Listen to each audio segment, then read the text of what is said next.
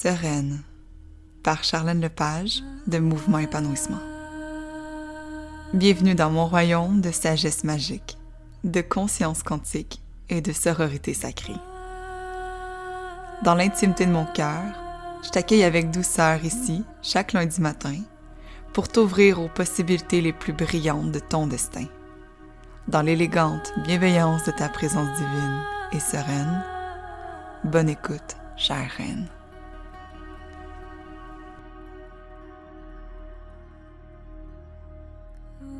Bonjour à tous et bienvenue à quelques jours de cette belle fête de l'amour, de la Saint-Valentin. On entre dans le mois de février et qui dit février, Saint-Valentin dit cœur en chocolat, cœur en cannelle peut-être, relation de couple, romance et sexualité.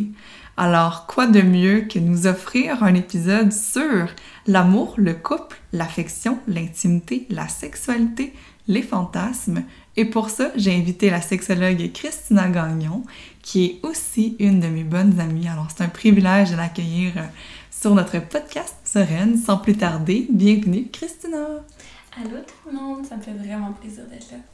Je suis vraiment heureuse. Il y a plusieurs auditrices qui te connaissent par, euh, par les, euh, les réveils de reine ou les ateliers, les retraites qui t'ont déjà vu. Donc, pour moi, c'est vraiment un bonheur de pouvoir te, te, ramener ici et de pouvoir partager tout ton savoir, tes compétences, parce que vraiment, on va se poser des questions juicy, on va rentrer dans des sujets épicés, peut-être même tabous pour euh, certaines personnes, mais mon but avec euh, l'épisode de podcast, c'est que on s'approche de la romance et d'une connaissance de soi et de l'autre à travers la sexualité. Alors, mon but, c'est de répondre à vos questions que certaines m'ont envoyées et qui va pouvoir finalement nous apporter à découvrir comment le couple cette semaine, ce mois-ci, peut finalement être un terrain d'exploration de soi et de l'autre. Alors, sans plus tarder, euh, ma première question est, on va utiliser le mot sexualité, je pense, 90 000 fois durant l'épisode d'aujourd'hui. Est-ce qu'on peut mettre la table? C'est quoi la sexualité pour toi, Christina? Merci d'amener ce, cette explication-là, parce que je pense que la définition de la sexualité est souvent méconnue. Euh, attribue beaucoup la sexualité au sexe et euh, c'est beaucoup plus large que ça en fait. La sexualité, ça commence euh, dès le début de l'âge euh, de l'enfance, en fait, dès le début de la vie. la sexualité, ça va être la connaissance de soi, la connaissance de son corps, comment je me situe dans mon corps, comment je me sens dans mon corps, qu'est-ce qui m'enflamme, qu'est-ce qui fait que je me sens bien? Ça va être la connaissance de soi, ça va être la relation à soi, l'estime de soi, comment je me perçois dans mon corps. Donc ça va être tout ça, mais ça va aussi être comment je perçois les autres. Comment est-ce que j'arrive à être en relation avec les mhm. autres en étant en relation avec moi-même? Mhm. Euh, ça va être comment est-ce que je, je, vois euh, le, regard des autres sur mon corps, comment est-ce que je vois le regard des autres sur ma personne, euh, mais aussi comment je perçois les autres. quand je parlais que ça commence dès le début de la vie, la sexualité, c'est aussi un enfant qui regarde son corps, qui prend connaissance de son corps, de ses membres, qui regarde sa main en, en se disant Waouh, ça c'est ma main, ça m'appartient, c'est moi de regarder ses pieds, de les faire, de faire bouger ses orteils et de réaliser que c'est son, son propre corps. Donc la sexualité, c'est super global, c'est très très vaste, mais pour résumer ça très brièvement, c'est vraiment comment on se sent par rapport à son corps, comment on est dans notre corps et comment on perçoit finalement les autres, comment on est en relation avec les autres suite à tout ça finalement. Et là, oh, je pense qu'à chaque épisode, je cite ma mère. C'est vraiment drôle. ben, en tout cas, des fois, je le coupe au montage, mais là, je, je pense que je vais en parler, ma mère. Alors, on la salue. Ma mère, on dirait que la définition de la sexualité que tu as apportée, ça me ramène à ma mère qui s'était assise dans le salon avec nous quand, elle, jugeait qu'on commençait à être assez vieille. Là. Mes trois sœurs et mon petit frère étaient trop jeunes, mais elle nous a assis dans le salon, puis là, elle nous a préparé à l'éducation sexuelle qu'on qui était, mon Dieu, pitoyable au secondaire, mais ma mère, elle a pris un moment, puis elle nous a dit, là, les filles, mes, mes filles, vous allez bientôt avoir des relations sexuelles, c'est normal, c'est sain. Puis elle dit, ce qui est le plus important, puisque moi, je vous demande, c'est de vous protéger, ça c'était sûr, pour les ITS et tout ça, c'était le moment qu'il fallait qu'on en parle. Mais la chose la plus importante que je trouve qu'elle me dit, c'est c'est important que avant que vous entrez en relation sexuelle avec quelqu'un d'autre, vous ayez votre propre sexualité, que vous découvrez votre corps, puis que tu découvres ce que t'aimes.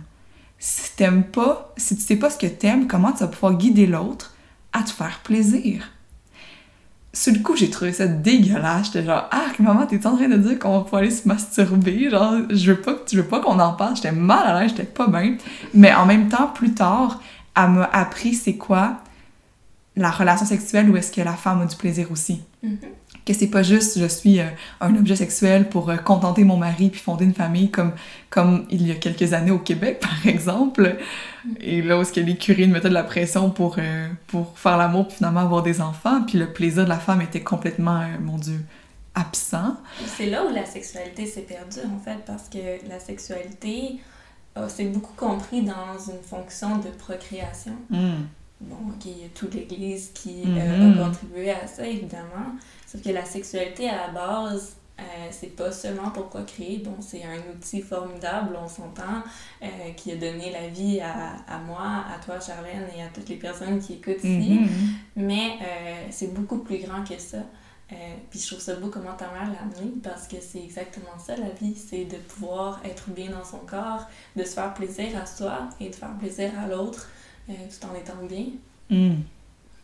C'est spécial parce que c'est comme si ça faisait pas partie de, de, de, ma petite maturité sexuelle à ce moment-là, de dire, eh ben, faire l'amour, c'est supposé être un plaisir pour moi. Mm ah, ok, tu sais, quand on est jeune, je sais pas, moi je pensais que c'est justement pour procréer ou surtout pour, tu sais, avec toutes les blagues qu'on entend quand on est jeune, de, toutes les jokes de mononcle au souper de famille qui disent qu'ils n'ont pas assez de sexe, puis j'étais comme, oh mon dieu, tu sais, ça a l'air d'une tâche assez rigoureuse, cette affaire-là. Puis même euh, récemment, je me suis mariée, puis dans le contrat de mariage, j'ai encore les devoirs conjugaux, là. Mm-hmm.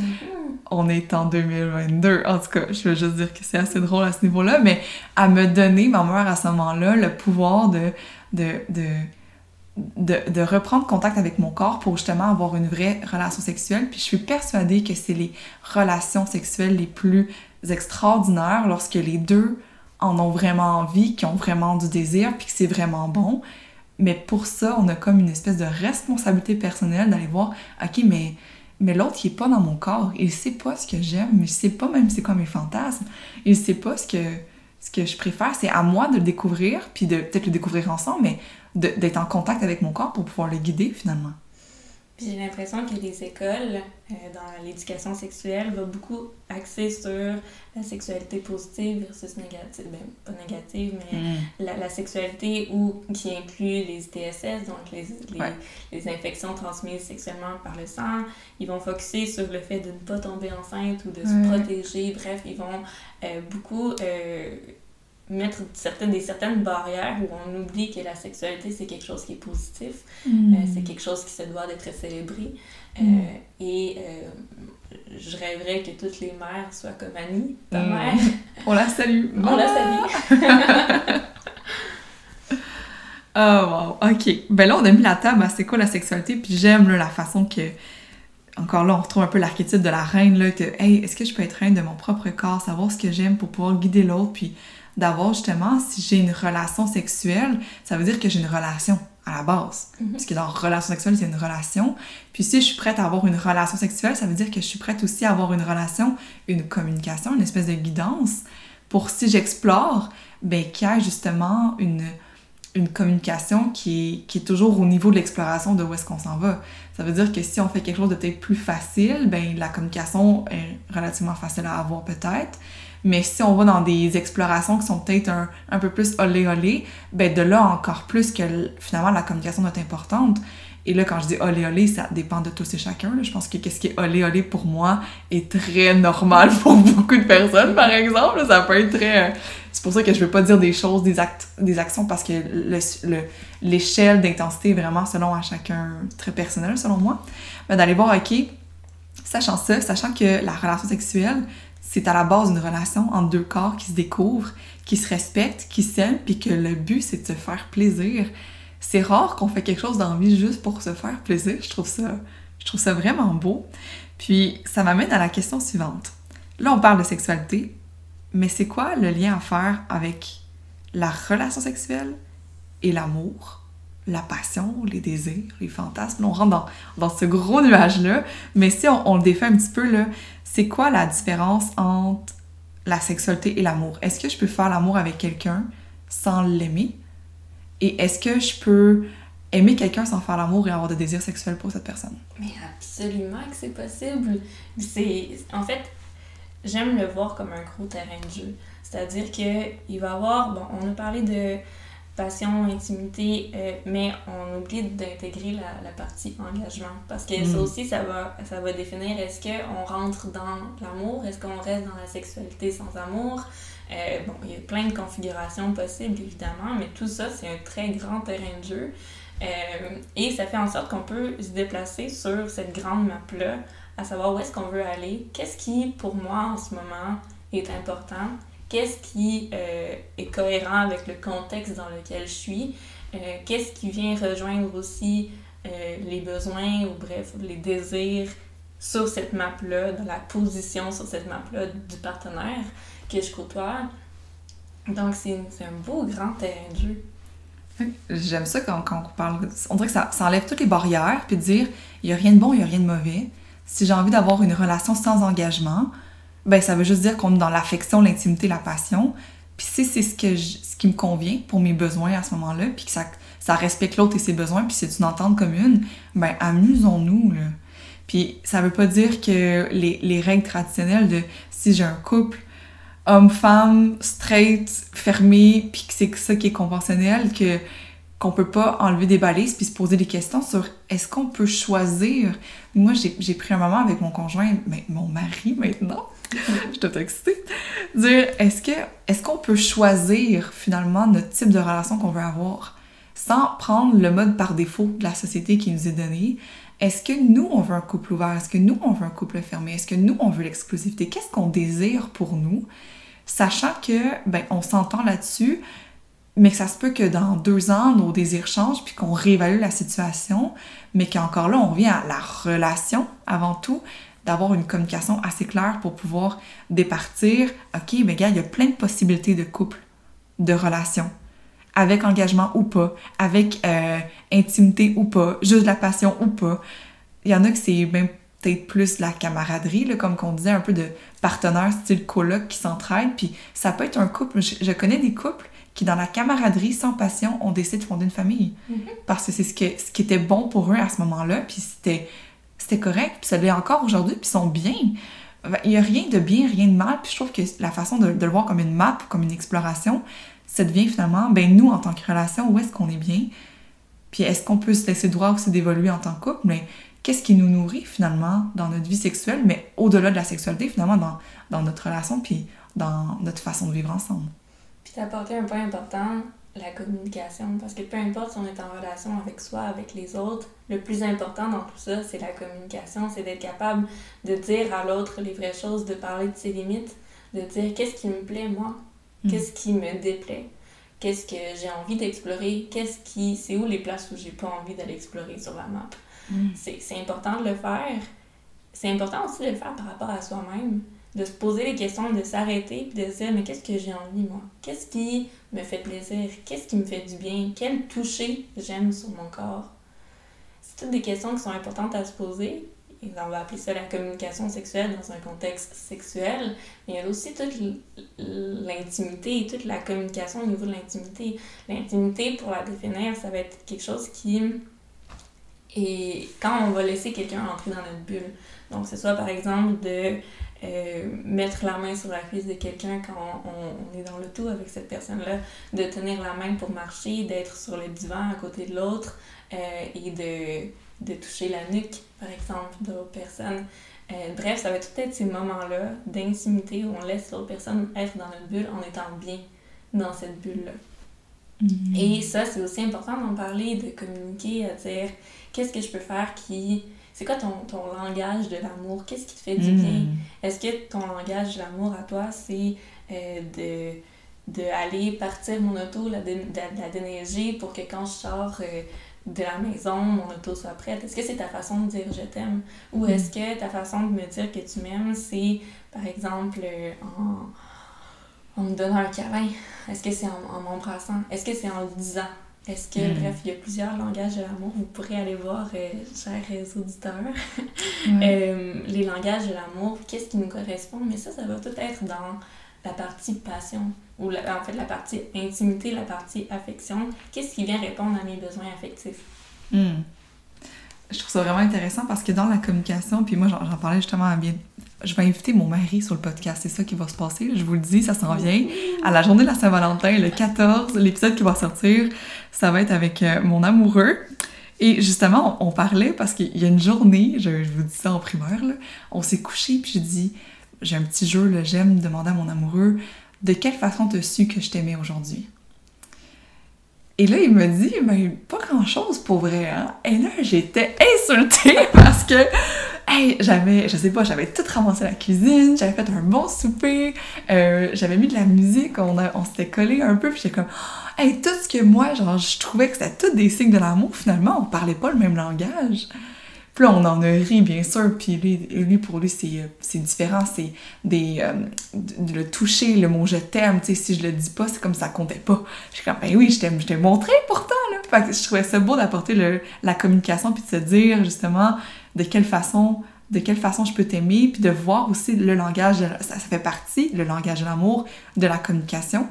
Et là, ça m'amène à un terrain interdit dans les communications. Ce qui est dur à dire, ce qu'on veut pas dévoiler, ce qui nous rend gênées, honteuses, les fantasmes. Personnellement, j'étais tellement gênée au début d'avouer mes fantasmes. J'étais comme, oh mon dieu! Tu sais, en plus, c'est rien d'extraordinaire. Je pense que j'ai les fantasmes les plus communs. Genre, c'est vraiment ordinaire, mes affaires, mais j'étais gênée, là, de le, dire. Puis, justement, là, dans, dans l'univers des fantasmes, est-ce que on... Bon, je pense, question de sexologue, est-ce est-ce que c'est normal d'avoir des fantasmes? Est-ce que si je passe ma vie sans exécuter aucun de mes fantasmes, est-ce que ma vie est fichue? Est-ce que je passe à côté de quelque chose? Euh, est-ce qu'on peut en parler à notre partenaire? Même si ça ne l'implique pas, peut-être, imagine. Oh mon Dieu! Ah! Ok, c'est la zone interdite où est-ce que je veux qu'on avance. Oh, il y a mille questions. Euh, donc, premièrement, les fantasmes, oui, on peut en avoir. Oui, c'est positif d'en avoir. C'est surtout positif de développer son univers fantasmatique.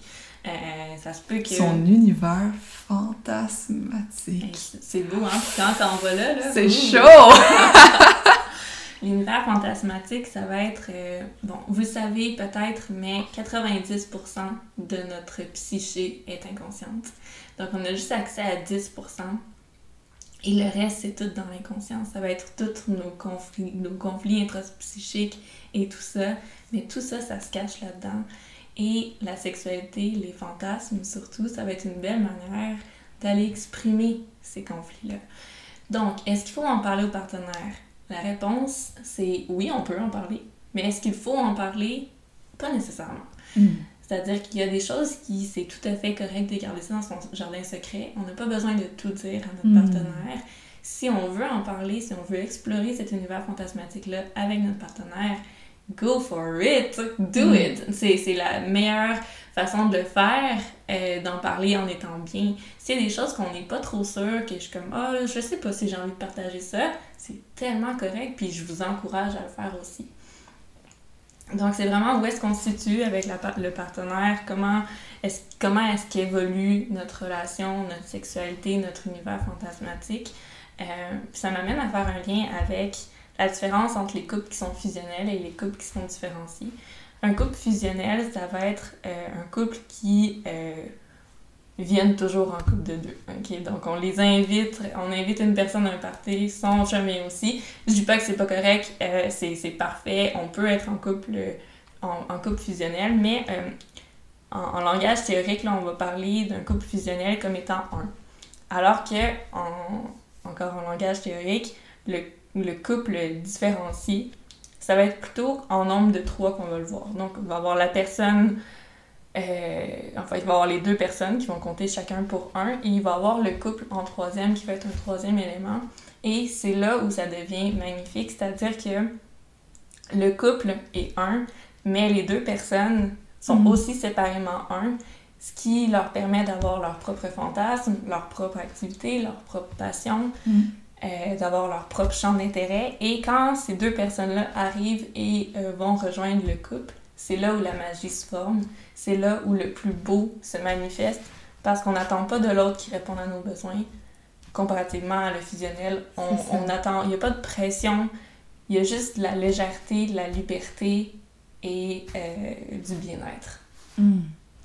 Je, trouve ça vraiment intéressant les deux modèles, puis j'ai l'impression que quand on commence notre première relation amoureuse, on tombe dans le fusionnel rapidement. Je sais pas si c'est euh, très scientifique là, ce que, ce que j'aborde, mais en tout cas, par expérience, mon premier amoureux, c'était très fusionnel. C'était une partie de moi, puis c'est ce qui a fait qu'à la séparation, ça a été la fin du monde, par exemple.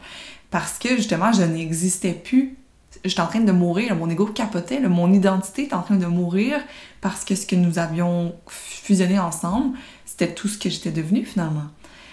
Puis, ben, Alléluia Jesus, merci la vie. Euh, j'ai vécu une séparation qui a fait en sorte que j'ai dû me, retrouver dans mon identité. Puis, merveilleux, c'était assez jeune, c'était pas à 48 ans.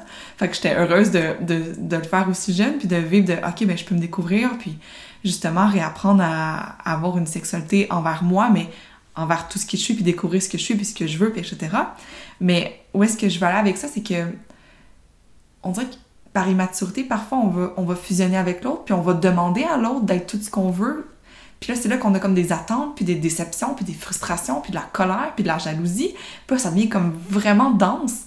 Puis sans, il n'y a rien de bien, il n'y a rien de mal. C'est une expérience d'apprendre ça. Mais je sens que la relation que toi, tu as appelée euh, non, c'était quoi la relation non fusionnelle? Oui, euh, différenciée? Différenciée, oui. Le fait qu'on devienne trois. Donc, je suis moi, mon mari et mon mari, mais ensemble, on a créé une bulle. Puis cette bulle-là, finalement, représente notre couple dans sa sensualité, son intimité, nos engagements, nos responsabilités, ce qu'on veut créer, nos aspirations, nos désirs, nos passions. Je trouve ça peut-être est-ce que ça se peut que dans le développement de la relation, on commence tout en étant fusionnel, puis que tranquillement, avec la maturité, on arrive à être différencié? En fait, ça va beaucoup se refléter dans la manière dont nos parents interagissaient ensemble. Ça va aussi, euh, donc on apprend, on est des êtres euh, qui euh, apprennent du comportement des autres et qui imitent. Donc ça aussi, ça peut, ou comment nos parents interagissaient avec nous. Mais déjà dans les débuts, dans l'adolescence, on va se détacher tranquillement de nos parents en s'individualisant, en devenant indépendant. Et cette partie-là est extrêmement importante pour le développement humain. Si ces expériences-là sont couplées avec une autre personne, euh, bon, c'est formidable parce que ça nous permet de, de ventiler et de vivre ça avec quelqu'un. Par contre, ça peut faire en sorte que la personne n'arrive pas à s'individualiser mm. ou à devenir indépendante par elle-même. Et ça peut faire en sorte que quand elle développe son, amour, ben, elle a des besoins dont elle attend d'être répondus, qui pourraient être répondus par elle-même.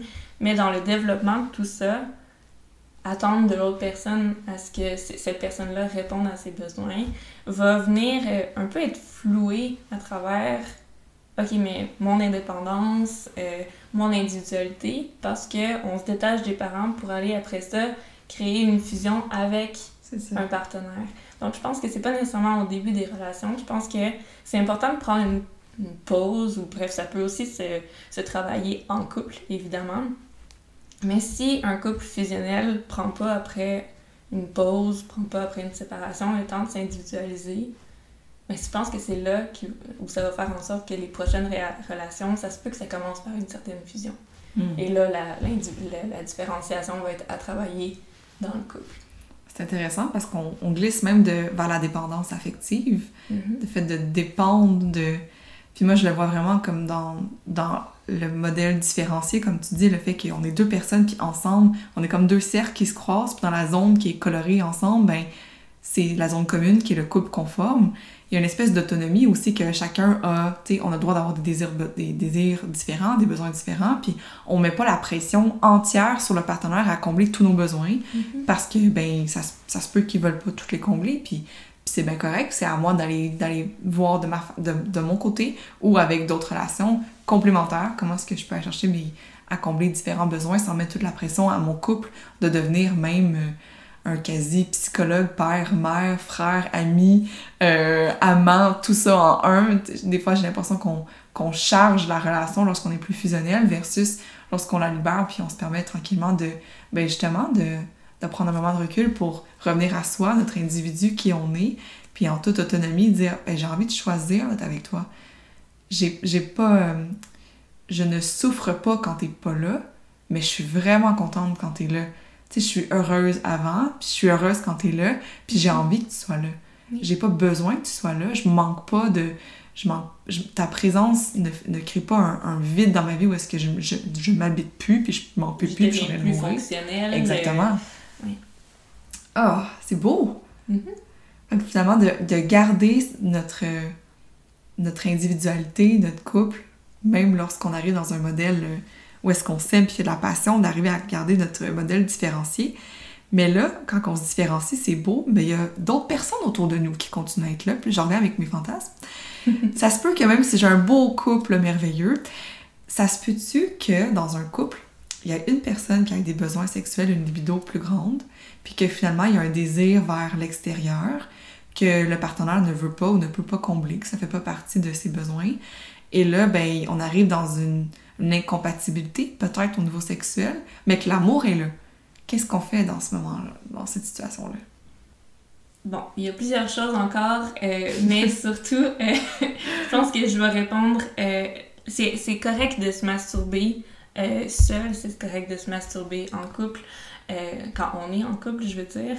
Mais je pense que la masturbation. J'avais même pas parlé de. T'as même pas posé. T'as même pas dit masturbation dans ton couple? Non, ok. ok, attends, on recommence. Dire, ça, ça se peut que des fois, on a des incompatibilités au niveau des libidos. Ouais, Puis qu'est-ce qu'on fait à ce moment-là? C'est ça. Ça se peut que des fois, on ait euh, des incompatibilités euh, dans le contexte actuel avec notre partenaire. Ça se peut que l'équilibre entre les libidos soit pas le même. C'est-à-dire que ça se peut qu'il y a un certain moment euh, dans ma vie, en moi, ça va super bien, je me sens euh, légère, euh, tout va bien. Ça se peut que dans la vie de mon partenaire, il vive un stress au travail, dans euh, sa famille, euh, bref, dans toutes ces sphères de sa vie, qui fait en sorte que sa libido, euh, parce qu'on on se rappelle, le stress, c'est la pire, le pire Mm. ennemi de la libido. Euh, donc, euh, ça se peut que euh, mon, notre niveau de libido soit pas le même. C'est important de, de, dans ces moments-là, de se retourner vers soi, puis de dire, OK, comment moi je peux répondre à mes besoins à moi? On parlait de, d'infidélité ou euh, d'aller voir ailleurs. Euh, c'est pas nécessairement obligatoire de le faire. En fait, c'est les personnes qui vont le faire vont pas nécessairement arriver à le faire avec soi.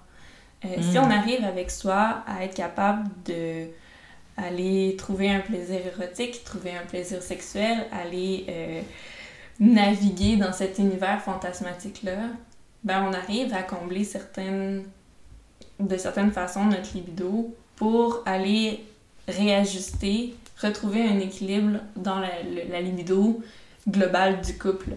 Donc, euh, cette manière-là pourrait amener le couple à être bien ensemble sans nécessairement avoir le désir d'aller ailleurs. Par contre, le...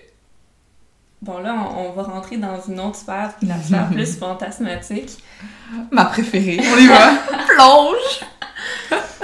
Donc, dans l'univers fantasmatique, il y a euh, deux types d'érotisme. L'érotisme qu'on peut appeler euh, de fusionnel et antifusionnel. C'est pas les mêmes termes que tout à l'heure, mais dans, en fusionnel, l'érotisme fusionnel, on va parler de euh, l'objet d'amour. Donc, l'objet qui nous apporte la douceur, la tendresse, qui vient répondre à nos besoins affectifs. Et euh, donc, ce partenaire-là, bref, ce, ce- cet objet d'amour-là va répondre à tous ses besoins affectifs. Et euh, de l'autre côté, il y a euh, le partenaire, ou bref, l'objet qui est antifusionnel, l'érotisme anti, antifusionnel. Et là, on va parler de tout ce qui, qu'est-ce qui est caché là, dans le 90%, là, qu'est-ce qui vient nous chercher, euh, qu'est-ce qui nous donne envie, qu'est-ce qui nous allume. Et ça se peut qu'il soit pas nécessairement compatible. Ça se peut qu'une personne ait euh, des fantasmes qui soient, tantôt tu utilisais le mot olé olé. Olé, olé! Donc, par exemple, euh, euh, ça pourrait, bon, je n'entrerai pas dans le fait de dire des fantasmes, mais par exemple, de, de, de trouver un homme euh, sexy ou bref attirant parce que euh, il, il, semble inatteignable ou euh, de se sentir désiré, de sentir que le regard de l'autre chez soi nous fait vibrer, nous fait sentir vivant.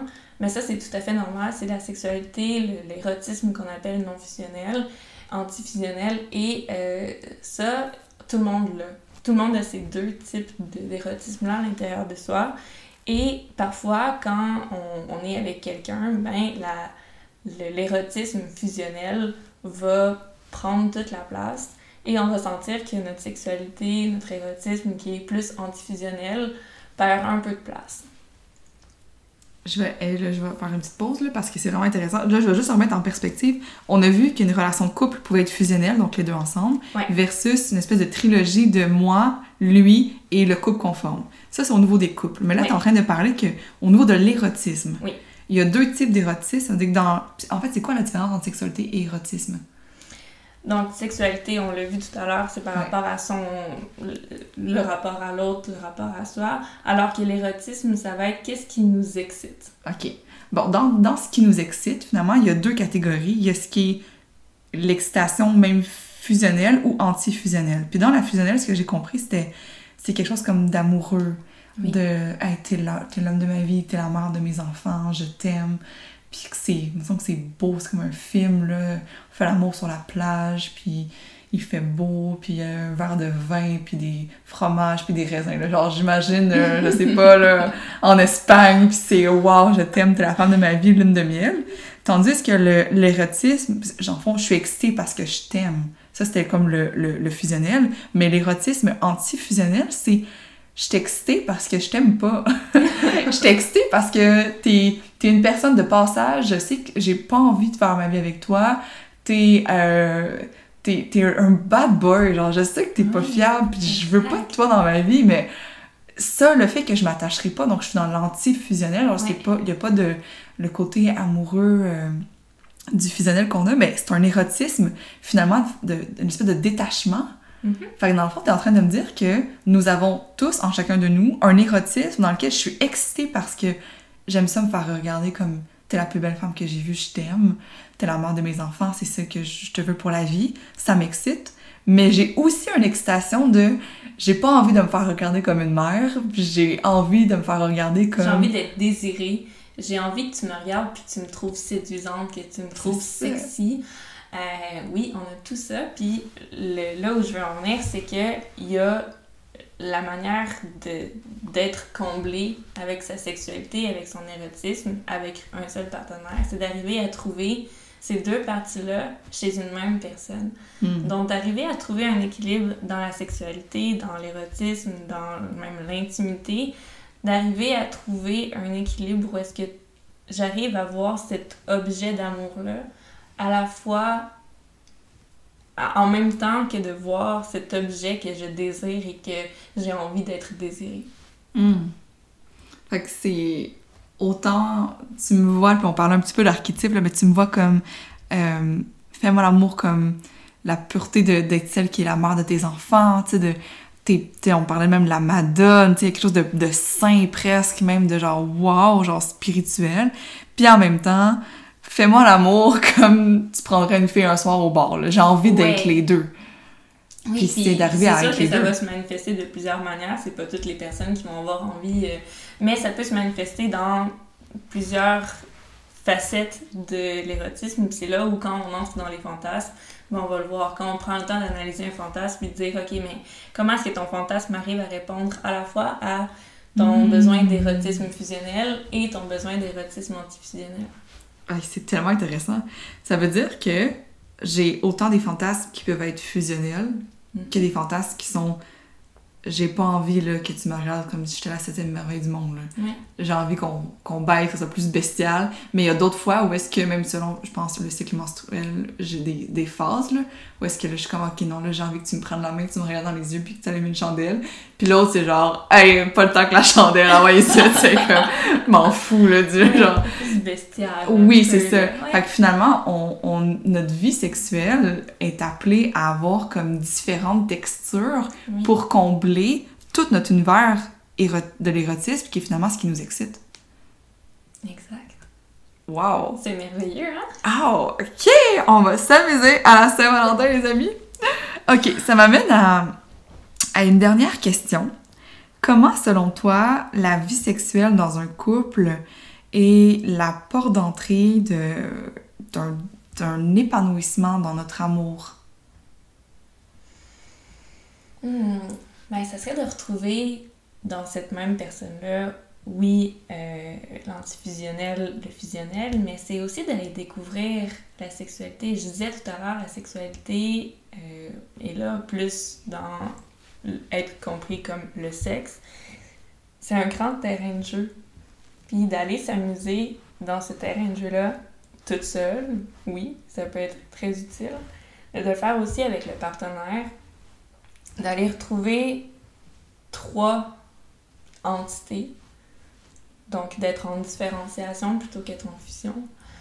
Euh, ça peut vraiment aider à ce qu'on s'épanouisse dans notre vie sexuelle et amoureuse. Euh, quand on est en différenciation, on est vraiment dans le bien-être, la légèreté, sans pression, sans attente nécessairement, sans attentes qui sont malsaines plutôt, je dirais plus ça. Mais euh, pour la Saint-Valentin, parce que là c'est le mois de la Saint-Valentin, Oh! d'aller retrouver ça avec son partenaire, c'est- je pense que c'est le plus beau cadeau que vous pouvez vous faire. De retrouver un équilibre où est-ce que vous êtes, vous êtes dans une intimité, oui, donc on partage la même bulle, mais aussi un endroit où on arrive à se faire plaisir, à explorer nos fantasmes, à explorer qu'est-ce qui nous fait du bien, qu'est-ce qui nous fait plaisir. Euh, il y a des heures de plaisir là, qui nous attendent. Là. Des heures! Oh, wow! Ça me fait faire un lien avec euh, mon début de relation. Des fois, on, la sexualité peut prendre plus de place. Puis euh, souvent, il y a des gens qui viennent dans mon bureau en me disant Mais j'arrive pas à comprendre pourquoi c'est plus pareil. J'arrive pas à comprendre pourquoi que euh, avant on était. J'avais, je le désirais, j'avais tout le temps envie de sexualité avec lui. Je comprends pas pourquoi maintenant c'est plus le cas.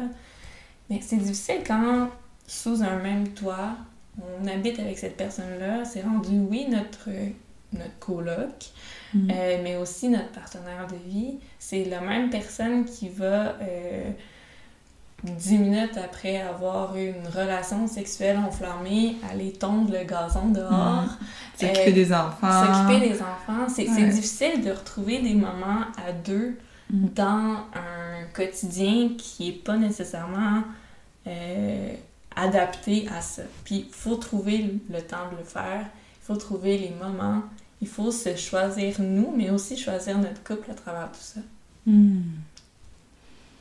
Hmm. Fait que finalement, notre vie sexuelle, c'est une belle façon de se découvrir soi-même, de découvrir notre couple puis de le faire évoluer, toujours là par la communication, dans le respect de l'autre, puis purement par plaisir finalement. Purement par plaisir. Hmm. La sexualité, c'est le plaisir, c'est le plaisir à soi, c'est le plaisir à l'autre. Mais c'est s'éloigner aussi de la procréation, puis je veux dire, on peut inclure euh, Mm. la procréation. euh, je sais, Charlène, que tu veux des enfants. euh, Plein! Puis c'est parfait d'utiliser la sexualité pour son utilisation de procréation. C'est parfait de l'utiliser, mais de ne pas oublier qu'à travers la sexualité, il y a aussi du plaisir. Puis c'est Mm. ça la base finalement. On n'a pas un clitoris pour rien. Hmm. Les personnes avec un pénis n'ont pas nécessairement euh, d'orgasme ou d'éjaculation pour rien. Bon, ok, oui, euh, tout l'échange spermatozoïde, tout ça. Mais euh, il y a une raison pour qu'on ait un plaisir derrière les, orgasmes. Puis euh, il faut l'utiliser. Hmm. Donc, Mm. explorez, explorez, explorez. Achetez-vous des jouets sexuels si c'est ce que vous voulez. Puis faites-vous du bien à deux. Puis oubliez pas de communiquer. Ça, c'est le plus important. Communiquer. Donc, après un beau moment de couple ensemble, prenez le temps de vous poser des questions. Qu'est-ce que j'ai aimé? Qu'est-ce que j'ai pas aimé? Comment est-ce que j'aurais aimé que tu me touches différemment? Ou comment est-ce que j'ai aimé quand, à ce moment-là, tu me touchais de cette façon-là? Qu'est-ce que j'aurais envie d'explorer les prochaines fois? Qu'est-ce que, au contraire, j'ai plus envie d'aller là? c'est des moments qui sont extrêmement importants. C'est une communication qui va être tellement bénéfique pour le couple, puis qui va faire en sorte que vous, avez, vous allez avoir l'impression d'être un, même d'être trois. puis si on a de la misère, là, justement, à mettre ses limites, à expliquer, à communiquer, ne vous inquiétez pas, la semaine prochaine, on a Anne-Sophie qui vient, qui est une collègue en relation d'aide spécialisée plus dans, dans, le rapport au couple, alors la confiance en soi, la communication, d'être capable de traverser ses peurs aussi, puis d'être vrai et intègre dans nos relations.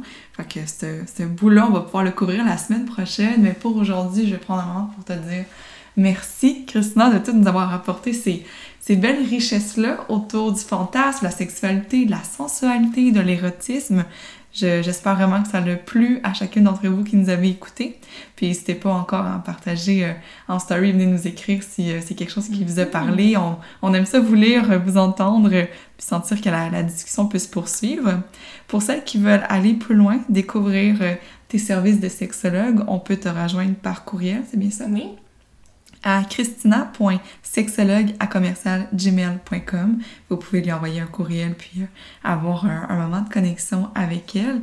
Puis pour celles qui veulent vivre un atelier sexy, j'ai le bonheur d'animer vendredi le 18 février de 7h à 9h le soir un atelier pour se découvrir à travers le couple, la sensualité et la sexualité.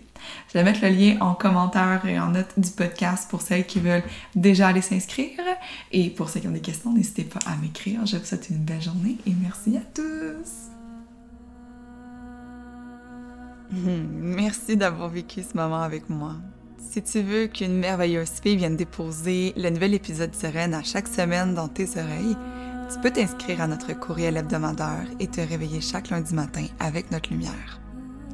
Si tu débordes d'amour pour le podcast, je serais vraiment ravie que tu déverses ton affection par des milliers d'étoiles sur notre podcast en activant le 5 étoiles et que tu partages l'épisode à une amie ou dans tes stories en identifiant Mouvement Épanouissement pour que je puisse te remercier personnellement.